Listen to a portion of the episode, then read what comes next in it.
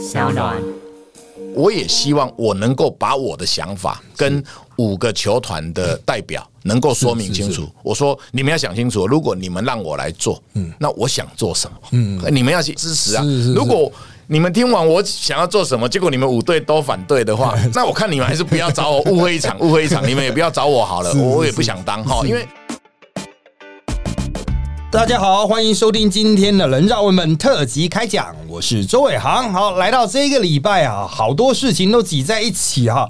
那立法院啊，会有一番攻防。国民党扬言二十四号啊，要送民进党耶诞节大礼，但到现在为止，到底开出来的奖是什么还不知道。我们录音是二十三号这一天。那当然，除此之外呢，哈，在这个台湾的这个礼拜哈，也掀起了一个本土疫情了哈，大家又开始皮拉紧了。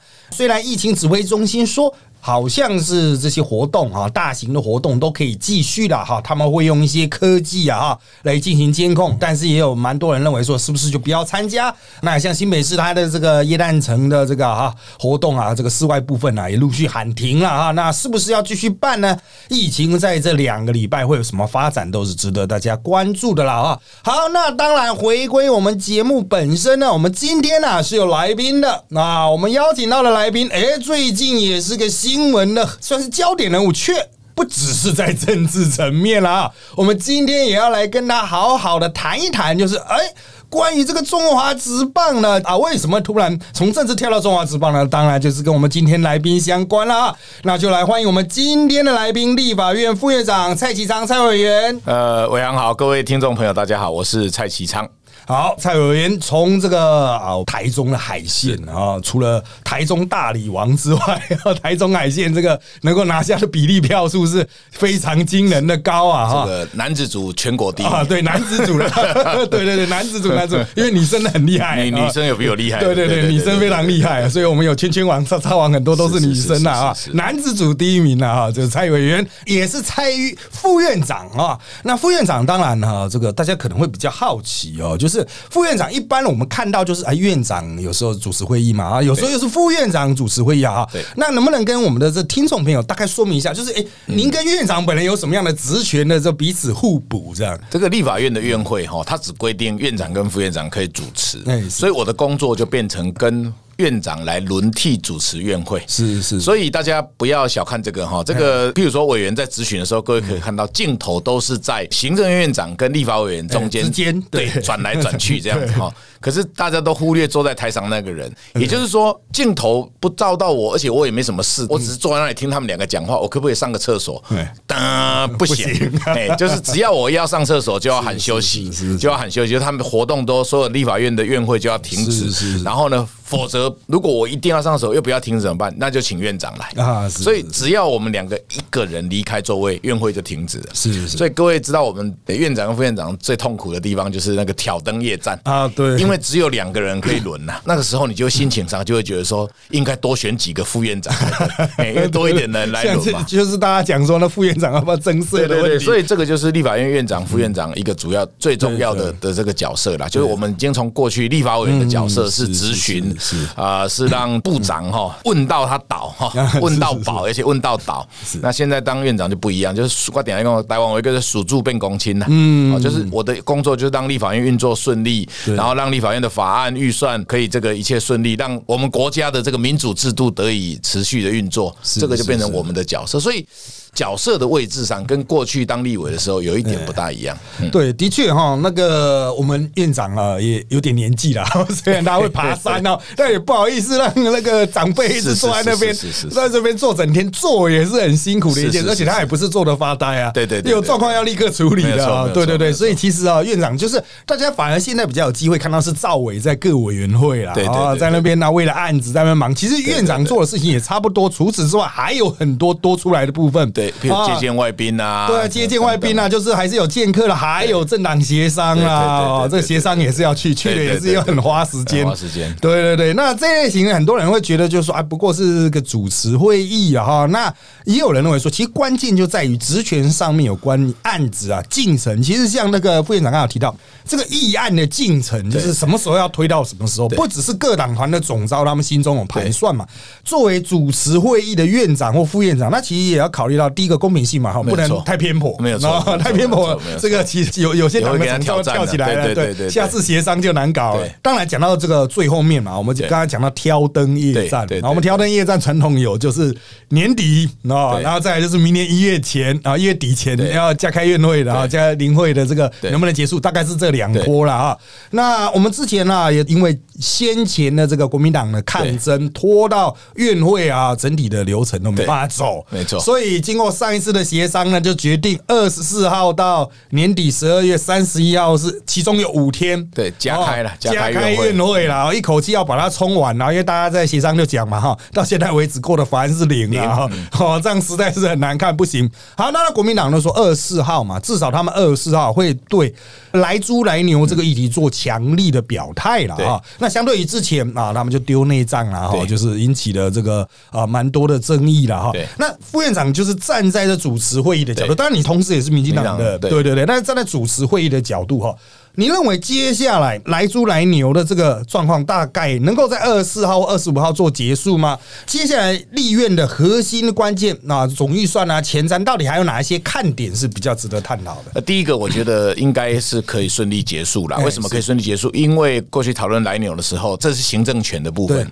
那这一次是因为蔡总统觉得说，哎。国人关心这个议题，所以就把本来行政命令送立法院备查的，是同意改审查，所以民进党团就同意改审查，是，所以才会有这个那么多哇，这个两三个月来不断的在立法院各委员会一直召开来租相关的议题的审查，主要原因就是这个样，所以行政命令就把它本来该备查的，就是过去马总统时代一路下来该备查的，现在把它改审查，因为国人关心重视。是是。好，那改审查之后，如果依规定立法院如果不审查，换言之，譬如说又有人丢那。内脏啊，丢鸭血啊，丢猪血啊，丢 不知道 丢什么，丢什么？那因为意法议事无法进行的话，就有可能开不下去嘛。那开不下去，那有可能时间一月一号到了，嗯，因为法令规定一月一号到，它就生效了嘛，哈。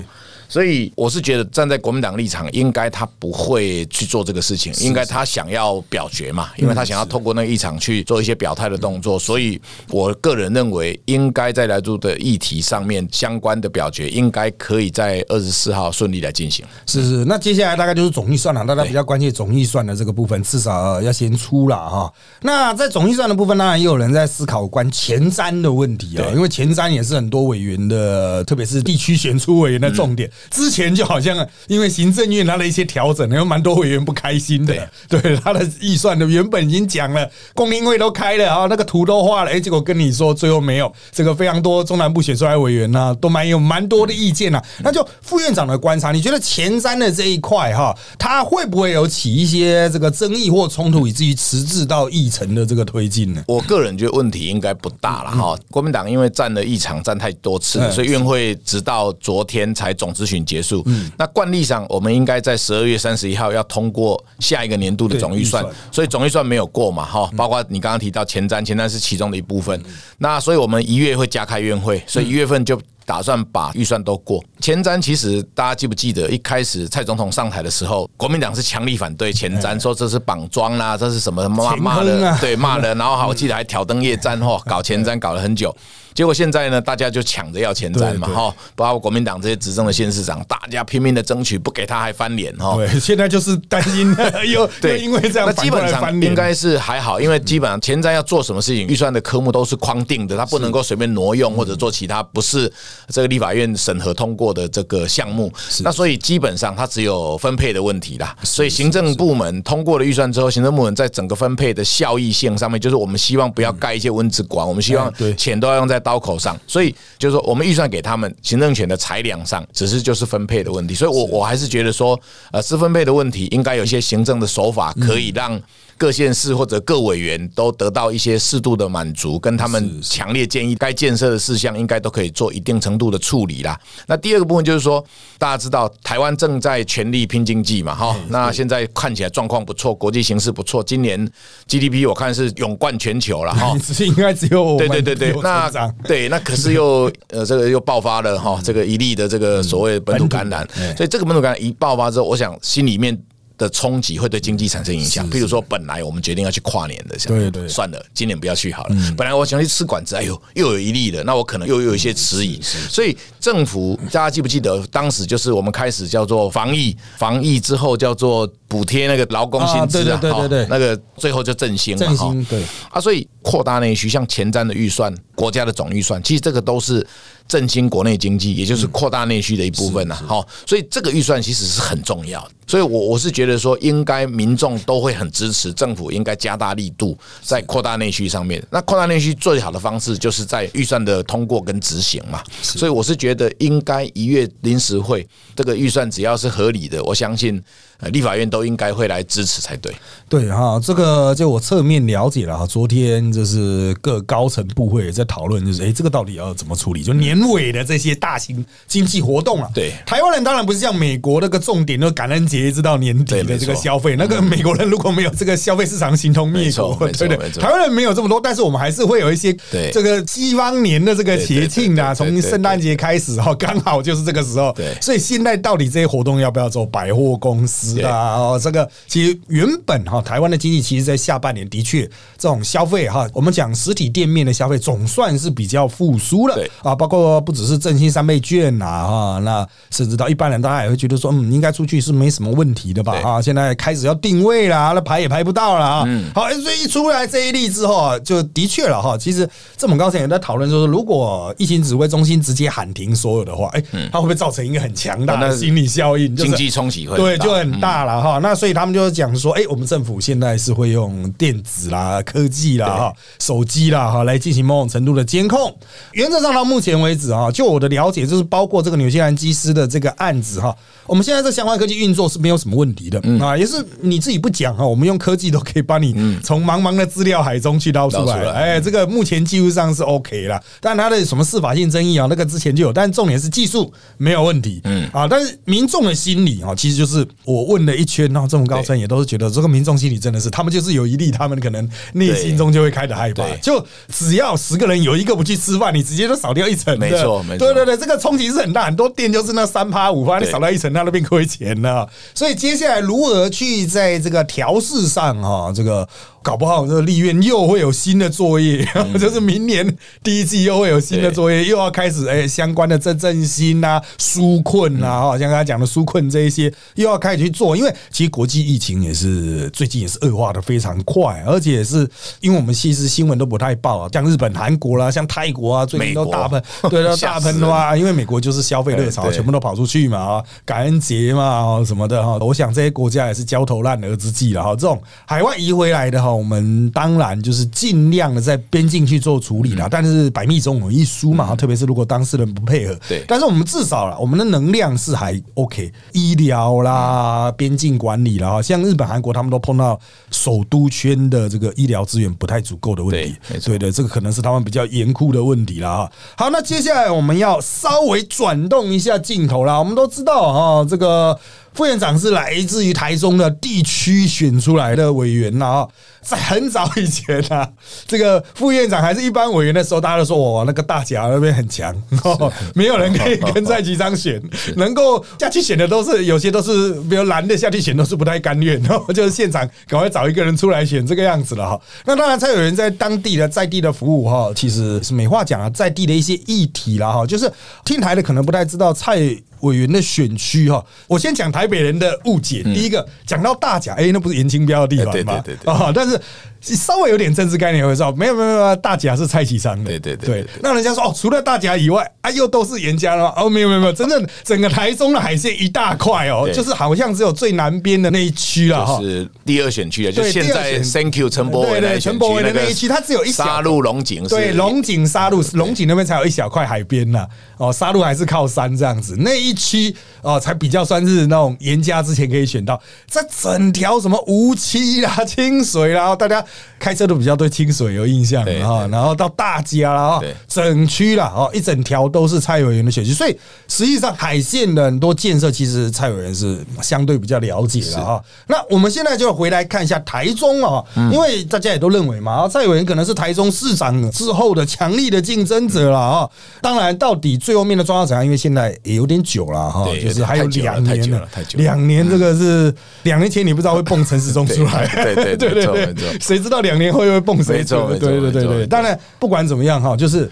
做在地委员对在地的一些议题哈，当然各自会有各自的立场，可是争议也不断了。我们就来谈一些哈，台中人哈可能比较 care，比如说。之前有所谓台中山海线、台中三手线两党的叫法不太一样对，原则上就主要的部分是从大甲拉一条到后里去去衔接了哈，就拉一条铁路去衔接山海线的这个，然后让它看是形成环线，或者是让海线的人比较快速能够进入市区。我讲啊，现在很多台北人对台中就知道啊，有一条中港路了，然后他现在改名了，改名台湾大道台湾大道了。但是大家想法都还是中港路、中港路，主要就是靠那一条来衔接两边的车流，就很吃重啊。那也不是盖捷运啊、快捷公车能够解决的哈。所以，在哪一种方式去疏导这种车流，三手线是一个选项。但也有人认为说，三手线哦，它真的绕太大圈，啊，经济效益比较不足。那不知道委员是怎么看这个？大家一直在争执的这一个啊重大建设呃，。我先解决大家觉得他绕太大圈了哈，其实很简单嘛。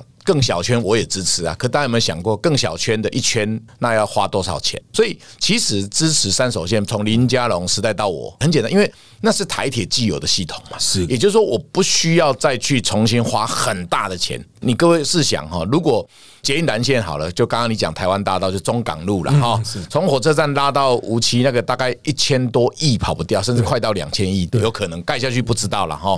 可是我们环线做好，我刚刚讲加大甲到后里，就是说大家如果对铁路有概念的话，诶，三线到海线在台中的乌日交接就往彰化，对。可是台中的北端呢、没有交接嘛，因为两北端是两条平行，所以如果从大甲经外埔到后里把它接起来，就变成环线。所以我只要再花一条大概四百多亿的衔接线，我就可以让它变成环线嘛。所以各位试想而知，我当然是站在省钱的角度嘛，因为大家知道捷运一定一定修紧，一定撩紧嘛。像捷运绿线现在轴断了哈，那又不知道修到什么时候，那就算修好了开始营运，每一年大概不知道要亏损多少亿的营运费用。所以我是站在它先紧的角度，又可以把地区缝合嘛。这一圈虽然大圈，可是你要知道，这全部都在台中的偏乡的地方刚好绕一圈，所以它省时又可以整合最多的区域。简单讲，它可以将台中最多的区域纳入大众捷运系统。那你何乐而不为呢？你看台北市的发展、新北市的发展，他们的捷运最终还是要开到这个相对比较偏远的地方，所以核心开始做，再往外做嘛。那所以最终其实都是一样的。你试想，当你每一条都要拉到最偏远的时候，那可能台中捷运可能要花一兆。嗯，那你这个钱到底要从哪里来？所以我们的主张其实是最务实的看法，也就是说让它绕一圈，把县市缝合。因为我们大家知道，台中跟台北新北不一样，我们是本来台中市跟台中县整合，所以市区不能只有这个蛋黄啊，老是小小的一个，我们要扩大蛋黄，或者是一颗蛋弄三个蛋黄。嗯，所以如果大众捷系统才能够把这一个原来县市整合并的这个缝合，不然的话，永远台中原县区的人都觉得啊，后康爱龙的起哭是。好，我们永远都没机会发展。它其实省钱，然后效率提升，大台中的大众运输网络可以快速建立，所以它有很多的好处，所以我们才去主张这个。如果有人他觉得台中钱很多，我们多到可以不要用台铁的，我们就直接到大甲也一条，到外埔也一条，到后里也一条，我我不反对啊，我其实很很很乐意这样来支持啊，呃这没搞嘛。所以。政治常常要讲可行务实的方案嘛，你你做不到，那就只是束之高阁，根本就纸上谈兵嘛。所以为什么我跟卢市长最大的不同，就是说他反对嘛，他不愿意去做这个事情嘛。那他嘴巴讲说他没有不愿意啊，中央全出钱，他就愿意啊。那这个话就等于有讲等的没讲。那我也愿意台中最好盖一百个科学园区，只要中央全部来出钱哦，我这个捷运最好盖三十条，我都愿意啊。所以其实这个就是不愿意的推脱支持啊。那其实我是觉得这个是一个公共政策，这没有关系，大家可以来辩论，让市民来觉得谁的主张可能比较务实可行。所以我还是觉得就是说，海线地区如果他坚持不做，那我们中央就努力先来最少海线的铁路。各位知道，如果你要去南部，经济能力比较好的人坐高铁，可是我们还是有很多的学生，可能经济能力相对比较不好的，他要坐台铁。那海线的铁路一定要先双轨啦。是，那这个我们中央自己来做就好了啦。先把海线的铁路双轨，然后双轨完之后，再来讨论说环线要不要继续进行了。好啊，所以我的看法就是，反正不管了，我先努力争取中央全部的全额来买单双轨的钱，因为双轨是铁路改善嘛。对，那也可以减轻市府的一些负担。可是我们还是希望市府啊，紧速来规划这个环线。对，这个哈，其实就牵涉到就是你用什么样的公路思维。轨道思维，那轨道也不是啊，那那捷运当然是很下趴了啊。像我们彰化县长就是全彰化盖捷运，是是 是，他的证件那全彰化盖捷运是非常有魄力，可是怎么做不知道，不知道。逻辑是什么不知道。那捷运这个词听起来是很下趴，可是他到底是用什么样的方式把人弄进去？这个又是真正有在移动的人才要考虑的嘛啊？像比如说大甲人到底要怎么进台中市区啊？那现在大家人直觉一想啊，我开高速公路，先开横向，然后开进去，然后就在那边塞塞塞塞塞。大牙，塞塞塞塞塞，想办法塞下去。好，讲到这个塞塞塞塞，所以所以又有所谓台中的这个环线的高速公路的建设了。好，现在正在盖哈，它其实是完成那个从丰原吧，丰原到潭子的那一段了，那去接台气势了。其实台中人都知道，就是开车的话是有气势，就是北从那个可以去用国三来稍微绕一圈，然后它要跟国一是平行的，有一段平行，所以可以疏解。不过这就比较小圈啊，就我们讲说，如果你要绕一圈的话，这个比较小圈。那重点。是绕一圈小圈的话，那旧市区。我们刚才委员讲，就是市区、旧市区、旧县区的这个问题。就旧县区的人，不用讲说是更远的啦，哈。丰原就是进市区的时候就已经是哦，我今天要塞哪里进去？那要怎么塞啊？没错。所以轨道运输对于我扩大一个城市生活机能啊，其实蛮重要。台北现在大家都会觉得说，你能够捷运能到的地方。啊，我人就能到，没错。我就举一个很简单的例子啊，就是即便桃园捷运不是台北市的捷运的系统，但是它能够接得到嘛？对。所以桃园捷运它有一些真的是一出去全部都是填的站哦，但是大家还是会觉得，哎，那也许要去玩的话，没车的也可以，就搭个捷运的假日就可以去玩。所以它还是有这种机能在。但是重点是哈，就是如果是希望串起城市机能的话，就会碰到像基隆的问题啊，就是不只是单纯一个站站热的捷运。如果我真的是超级站站热，戳到那边有傻了。对。可是台铁就像。我们刚刚提到双轨的话，它就可以调度列车，没错，不只是站站热，它可以有比较快的哈，就是区间的那一种。我也许从大甲停了两三站、三四站，我就直接进台中市区，再来站站停这样子。它就不单纯就是很多人想要环线，就是我就是这样傻傻这样一直绕，一直绕，没有叫你再那样子慢慢绕了，那个绕了到最后真的会傻掉。重点就是大甲怎么样快速进来？没错。啊，我龙井的人，我能不能快速进来？我是不是不用走二高啊？不用再去塞小路，不用在那什么台中人所不知道的跑山。秘 籍从海线跑进来，对对对对对，所以轨道运输当然现在没有使用人，他会觉得也许没有必要了哈。不过我个人是比较偏轨道派，虽然我开车了哈，就是长期来看，如果你希望改变一个地方的生态，不然很多人想到台中海边，因为他说哇，就从山上看起来很空旷啊，就是工厂啊，那个风萧萧蜥蜴水寒，没什么人。那如果台中市区的人已经多到某种程度，要向外疏散的话。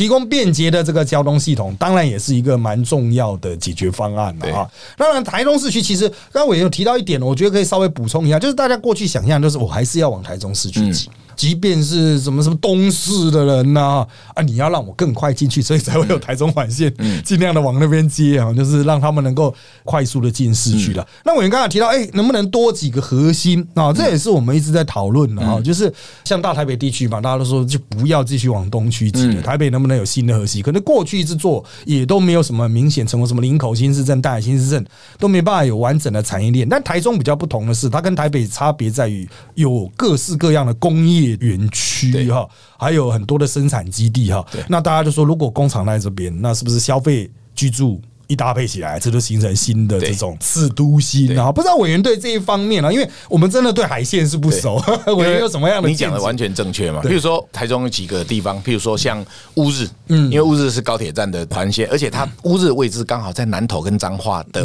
旁边，它其实相连的，所以以高铁做一个副都心的概念，其实这是一个很重要的发展方向。那乌日地区旁边就是大理太平，它又跟整个我们的这个手工具啦、工具机的零组件的加工，又是重要的聚落。那海线呢？海线就是。呃，双港都在海线，清泉岗国际机场，各位知道，全台湾成长速度非常快的，就是我们清泉岗国际机场，班次越来越多，需求越来越大，那只是因为我们机场太小了，否则我们国际线有看也有人搞不好也主张想要飞了哈。另外就是说，台中港也在我们那里，对。那各位知道，现在风力发电原来的产业就不提，原来产业已经是把台中港这个地方一地难求了，嗯。那现在又加上重建码头，就是离岸风力发电需要任何的维修补给，码头又在我们台中港，所以未来在台。中港里面除了双港、清泉港国际机场、台中港码头，嗯，然后之外就是关联工业区、中港加工出口区跟原来的港区范围内的工业区。这个加起来，我们的工业的发展其实是相当大，所以我非常同意伟航刚刚所提到，我们台中最大的特色就是说，有产业它就会带来就业人口，是。而我们现在问题在于说，产业带来就业人口，可是所有的消费行为还是要往原来的市区走，市区走，所以就会导致这个地方很有趣，就是人很多，然后到下班 风风萧萧兮易水寒，这大概意思是这样。所以如果我们把这个地方复都新可以发展起来的话，那其实就会。我刚刚一直提到，就是说一个蛋打开不一定只有一个蛋黄嘛，它可以两个蛋黄或三个蛋黄。像丰原地区也是，丰原区本来是原来台中县政府的所在地，这几年也是哇萧条的非常的厉害。所以便捷的大众运输系统加上副都心的发展，我认为对这个城市长远来讲它是有利的嘛，因为大家不要过度集中嘛，有些地方累的要死，有些地方这个闲的要死，这个不好嘛，大家分散一点，舒压一点，然后各地区发展特色，我觉得。地区的特色很重要。如果地区没有特色，那大家就还是会往同一个地方集中。所以海线的这个副都心有海线的特色，你要看海。你就一定要到我这个地方来。你要吃这个山城，好，比如说客家的美食，你要到台中的后花园，你可能就要往丰原东市这个方向走。那高铁就是一个比较跟国际会接轨，譬如说在高铁站附近有这个展览会馆，就在高铁站的附近，因为国际人士他一下高铁从桃园直接坐高铁到乌日站下来，就是一个另外一个可能跟展览。产业相关的这个商圈，我觉得做一定程度的区别跟分散，这个才是复都新发展里面很重要的一个概念。如果大复都新长得都一样，那那我要去那个最大那一个，我不要去这里。所以对我来讲，这是台中一个很重要的叫做登短廊的基本蓝图了。因为我们现在是刚合并嘛，哈。这个阶段需要好好的把它区位做一些定位跟规划。是，对，讲到这一个哈，这个我们听台的蛮多是北部的嘛，你可能不知道彰化市的人，他要玩的话是进到台中市区，对，南投的也是进，对对，也是进来的雾峰那边的也是从那边就直接切到台中市区。当然了，讲到海边了，海边现在有 Outlet 的什么也慢慢开始出来了哈，这些东西慢慢出来，可它需要到一定程度才会有群居效应，有点类似像桃园青浦这样，哎，要盖个十年啊，这个是很蛮多不同直性的。厂家彼此交互搭配，大家会觉得说：“哎，我值得特地去啊！”甚至我在那边完成整个消费、吃、购物啊，甚至一般的经济消费，有便宜有便宜的，昂贵有昂贵的，我就不用再离开。不然哦，那种地理观念可能比较差的人，可能不知道从清泉岗要到台中高铁站 有多远。哦，就是我们有些北部的民代下去说：“哇塞，原来这么远！”搭了不到几百块的计程车钱，就是好几百块。对对对，就是这种拉车，就是你可能会觉得应该没那么远吧？台中在我印象中不就是这样？子大吗？哈，这个其实哈，就是如果能够在地完成完整的这种生活链哈，就不会大家又在讲什么。像我们现在讲前瞻，其中有一个就是城乡发展嘛，政府就是打算把一些交通的移去城乡发展、数位发展，就是因为台湾的城乡落差其实还是有不断往大都市集中的现象，这个已经持续四十几年了，大家都拼命往都市挤，造成都市地价不断的堆高了哈。其实也是相对比较吃力的啊，就是你政府要在都市里面从事一些建设，其实也很难。同样的钱，我们要不要想办法？就是哎，我们把它做交通建设，嗯，做城乡建设、社会建设，好，这都前瞻的哈，把它疏散出去。你在你自己家那边就可以完成该有的东西，就不用全部人都往里面挤这样子。我们现在其实思考的就不只是这个单纯的一个地方哦，非常繁荣，我们就希望全台湾各地生活技能都能提升了啊，对国土利用才比较有效率了啊。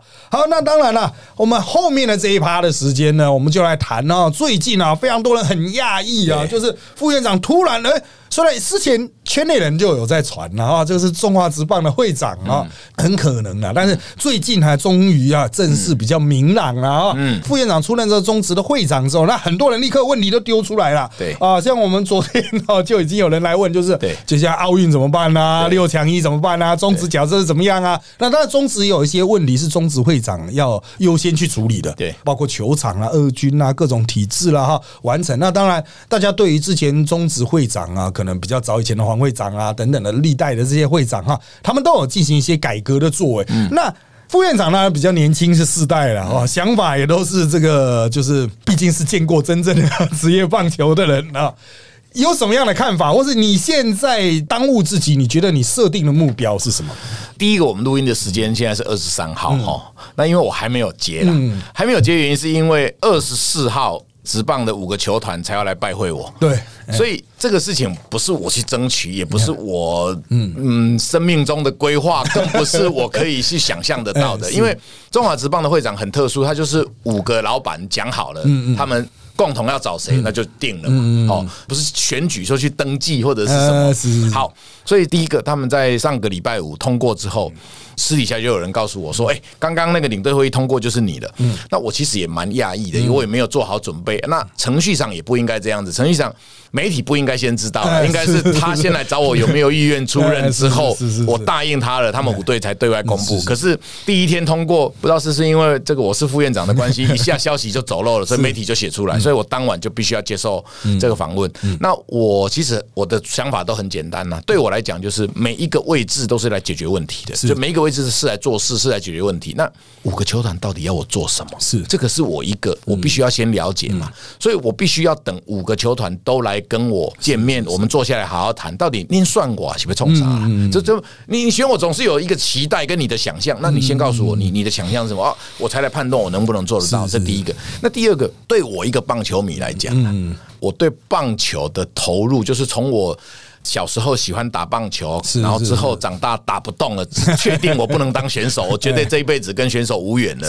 那我就开始看棒球。是是，所以我做一个棒球迷，我很快乐，我很爽嘛。我看到球员不好，我也可以在那边骂来骂去。然后我看到。球团不满，我也可以骂；看到联盟，我干掉的更凶。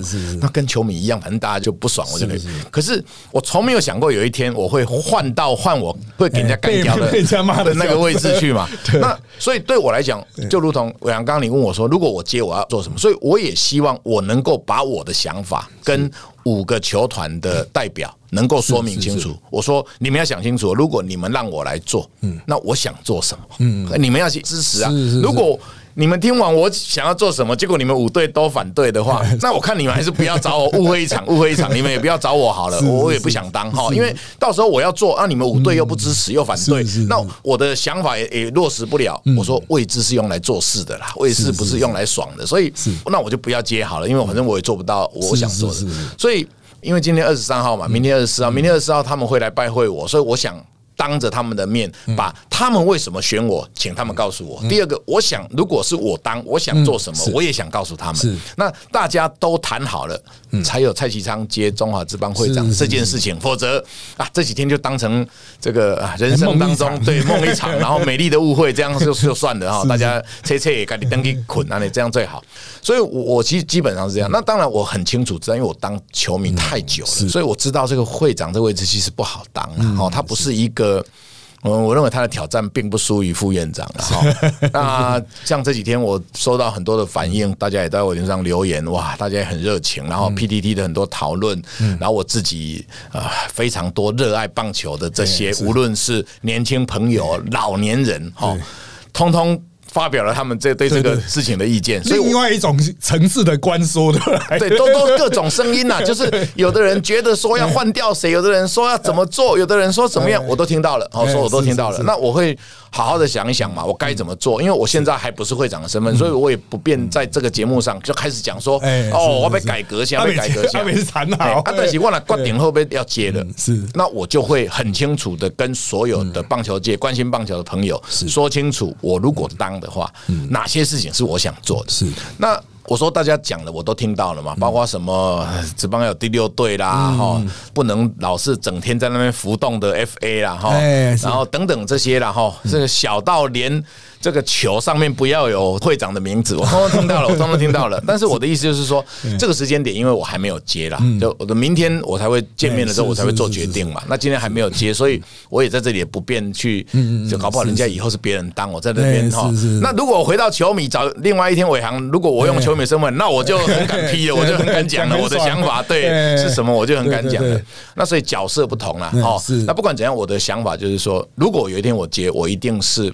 要有所改革，有所作为，我一定有我自己的一套想法了哈。我讲过嘛，过去那么长的时间，我除了当球迷，我那么认真在帮。你看这个三级棒球里面，从民意代表当下来，因为没有当民意代表，我没能力的。当了民意代表之后，你看我争取了盖了多少的球场，是为了多少的孩子，每一年募了多少鞋子，募了球。我看很多做鞋子的老板看到我都头有点大，今天就过来募鞋子啊哈。那我们就想办法把软硬体设施让打棒球的孩子可以更好嘛。那我。自己本身也是企业女子垒球联赛的这个共同创办人嘛，所以你看我们这些企业女子垒球联赛，我们已经运作了五年了，每一年这样打，那么多的企业来支持。那因为我们知道我们的女垒很强啊，大家都只是想棒球，都忘了我们还有垒球，所以我们男棒女垒这是奥运共同的项目嘛，所以我们长期在垒球运动上面也全力在推动哦。所以我的意思就是说，对我来讲，这是一个不陌生的环境，这是一个对我来讲我算熟悉的环境。哦，我爱棒球，长期以来在推。推动这些工作，可是诶，虽然是爱棒球收钱，可是我没有想过角色会有这样的转换。是是，那所以我并不陌生，但是我必须要先想好，就是说我自己很清楚，我当副院长，我的角色是什么，我跟选民的承诺是什么。讲好了，我来做事，我来改革，我来做这个位置，我我可以。那你当会长，这个是人家选我的，所以我要问看看选我的人到底要我做什么。那第二个，我想做什么，我想要告诉选我的人说：，哎，你要确定哦，我要做这个哦，你支持吗？好，如果你支持，那我就做了。是，所以一切就等明天吧。对对对，这个都是要等到具体的沟通了哈，双方具体拿出，哎，我有想什么，你想什么，哎，我们各自是哪些是刚好 match 的，对，啊不 match 的要怎么样去稍微调整一下？这个其实跟当副院长蛮像，就是有蛮多啊，也不是自自己个人主。观意愿啊，而且。就有点像各球团，又有点像各党团的这种，各有各的利益，然后又是哎，又是要调和，我又要去调和顶爱五个球团，对，还有棒协，棒协，还有球迷，还有球员哦，这个比立法院党团还要多呢，对，力学非常的复杂，因为大家都有他自己的本位嘛，对对，又有百姓共同的期待嘛，就是就像啊，比如说奥运打的怎么样，其实这是整体的问题，也不是会长要扛的，没错。可是要是有什么做球没有做好啊，被骂到爆啊，什么什么赛。程没有排好啦，球员供应没有供好。当然啦，这个副院长他也是在做基层的啦。其实家父也是做基层的哦，棒垒球的，就是大家都知道从募款开始啦，球场那都很麻烦啦，就是有很多需要拜托别人的地方。那当然来自基层就知道，哎，其实基层有什么样的问题？直棒算是顶峰了哈，就是我们一般讲金字塔的最尖端了哈，当然还有更高的里外的等等。但是这毕竟是国内的最顶峰，大家会对他希望产业健全，直棒要做好领头羊的角色。那那那近年职棒就是一直被人家讲说，就是好像感觉会长角色比较淡，然后就是各球团那个主观意识比较强啊，就是产生了规则比较浮动、比较滚动的状况，就是哎，球馆主观意识一强的时候，哦，可能就彼此不能互相配合。当然还是有在运转哈，不过我必须要强调，中华职棒在最近几年哈，可能是当然今年是疫情啊，全球都不好，不过。整体来讲哈，大家也发现，嗯，是不是要进到下一个阶段了？我们成长是不是已经到了极限？我们需不需要哎丢入一些新的刺激源啊，去刺激大家产生更多新的这个看球的观众啊。因为其实，在二十年前吧，我也是在做职棒的后援会嘛。那个时候我们经历最低潮，对啊，一场比赛一百多个人，这进场的时候我还记得外野三个人，一个是老球迷，一个是我，还有前面坐的是张泰山，没错，还有一个是球员呢。那个我有经历过，那个很惨，那是最惨的最惨的时候。那个时候我们所有人都在想到底该怎么办啊？不过也是走过来了，走过来，接下来我们希望他走得更好，特别是球场。我现在真的球场好的球场很多，对，好的年轻球员很多。我们在做基层讲习的时候，我问那小朋友。哎，你们现在可以丢到一百四的举手哇，全部都举手。我说我那个时代，这个一个联赛有一个丢到一百四的，就是那个就是青棒世界冠军了。对，时代改变了哈，但是原则上来说了，我们都希望它越变越好啊。这个环境就是大家其实是出来做奉献的啦，就不是没有人会去做中华职棒会长捞钱的，这个是绝对是奉献值的，好不好？好，那因为时间关系啊，我们节目就到这边暂告一个段落啦。要谢谢大家收听我们这集的。人造们特辑开讲，现在我们在各大 Podcast 收听平台，如三行 APP、Apple Podcast 和 Spotify 都可以听到我们节目哦。欢迎大家订阅、留言给我们五颗星，那我们就下次再见喽，拜拜，拜拜。